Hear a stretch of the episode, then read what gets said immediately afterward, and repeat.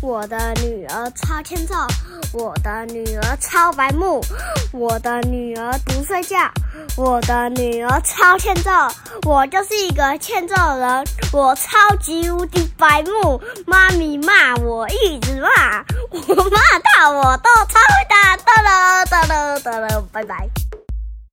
欢迎收听《熊赞的妈咪奶油成语故事》EP 一百零六集，我是上线的阿雄。上线吗？我是爱骂人的妈咪。阿雄，我们今天要来讲什么成语故事呢？以妈咪奶油取人，什么叫以妈咪奶油取人？奶油啦。我们要讲以貌取人。你知道以貌取人是什么意思吗？以貌取人哦，以貌取人 就是以他的外貌，然后就说哦，他是什么怎么样的人，对不对？好，那我问你哦，你知道谁是至圣先师吗？不知道。你不知道谁是至圣先师？你不知道？哒啦哒啦啦！至圣先生就是孔子啊 啊，孔吉呀。你是孔锵，对不对？我是孔雀雀，孔雀雀。好，那我继续来讲喽，好不好？春秋战国时代呢，孔呃没有，不是春没有没有战国，孔子是春秋时代的人，他是春秋时代鲁国人。孔子门下呢，他有非常好吃。你说 鲁国人，一般孔子想成卤味哦，就很好吃。孔子门下呢，孔子门下呢有很多很多学生，其中有一个学生叫做宰予，阿宰。他的口才非常非常的好，说起话来头头是道。刚开始的时候呢，孔子对他印象 very good，可是后来发现这个宰予呢，并不是很孝顺父母，对人也很刻薄不礼貌，还常常在白天睡大觉。所以呢，孔子就很很生气的跟他说：“你呀，实在就像一块烂掉的木头，已经不能在上面雕刻啦。”烂泥扶不上墙。另一个叫做澹台灭明的人，他名字怎么那么难念？对，他叫澹台。对，澹台灭灭明不是夜明，夜明之我。他孔子常叫澹台夜，而且澹就这样 这样子，感觉要。由于呢，他长得其貌不扬，嗯，可能长得很俊宅啊，很善良啊，可能只只到善良而已。可能长得很有很很有特征，人很好，长得人很好，就是丑了。对，平常行为举止也很粗鲁，所以一开始孔子认为他不会有好的成就。但是呢，澹台灭明，认真学习，回到家里啊，不但会复习，然后还会预习哦，让自己变得很有修养，做事情光明磊落，不偷鸡摸狗。他从 你刚是打嗝吗？没有，刚有音效啊。这是打嗝吗？我的天哪！有音效，我不要剪掉。